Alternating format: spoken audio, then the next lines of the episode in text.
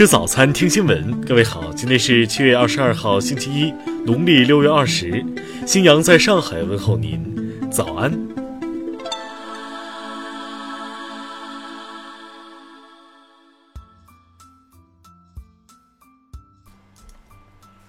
首先来关注头条消息。据美媒报道。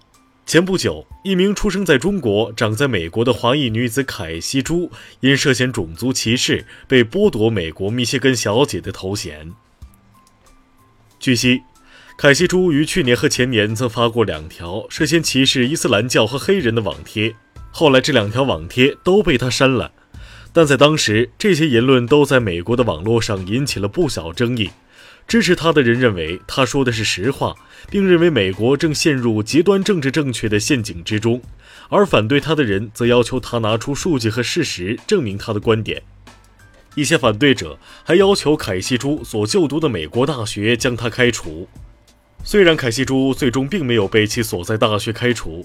但因对他的种族歧视言论不满，凯西朱前不久赢得的上述选美头衔却因此被活动主办方剥夺，他的后续参赛权也将被取消，并于即刻生效。听新闻早餐知天下大事。有关方面表示，已有有关中国企业根据国内市场需要，向美国出口商就采购农产品询价。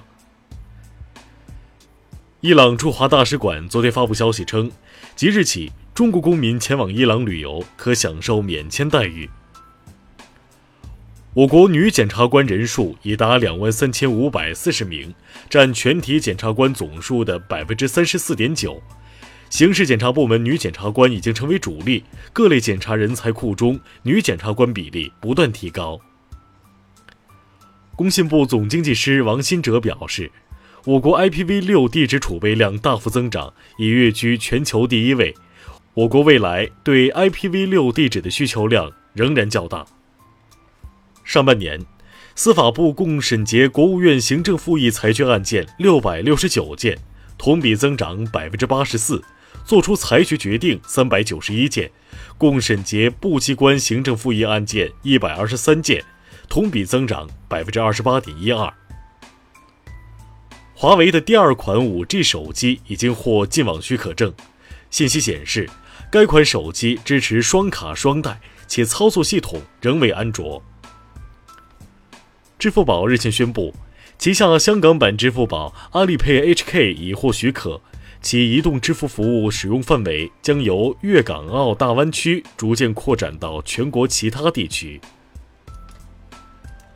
继二十号抓获涉藏炸药的一名港独分子后，香港警方再逮捕两人。此案中查获的烈性炸药 TATP 有两公斤，系香港历来查获最多的一次。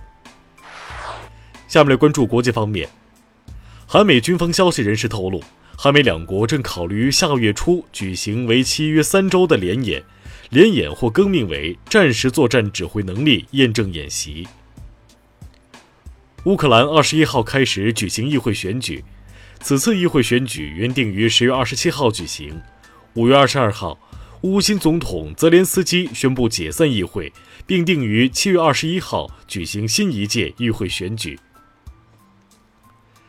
伊朗十九号扣押英国邮轮后，外务大臣亨特周日将宣布反制措施。其中包括在欧盟与联合国帮助下，考虑重新对伊朗施加因伊核协议而取消的制裁。伊朗称，在霍尔木兹海峡被扣留的史丹纳帝国号英国游轮上，所有船员都健康完好，没有危险。日本第二十五届参议院选举于二十一号投票并计票，根据其出口调查，执政联盟获得改选席位的半数以上席位。英国航空公司称，埃及当地的航空恐怖攻击风险升高，基于安全考虑，从二十号起暂停飞航开罗七天。美国副总统彭斯表示，在接下来的太空旅行计划中，美国将先重返月球，然后向火星进发。美国国家海洋和大气管理局发布的全球气候报告显示，今年六月。全球平均气温达到一百四十年来同月最高，今年会成为有记录以来最热的五年之一。下面来关注社会民生。昨天凌晨，安徽灵璧县发生一起故意杀人事件，犯罪嫌疑人因家庭矛盾将其妻子、儿媳及儿媳之子杀害后自杀身亡，目前相关工作正有序进行。香港影星任达华二十号在中山市参加商业活动时，突遭一名男子袭击。昨天，英皇娱乐高层透露，任达华的第二次手术已顺利完成。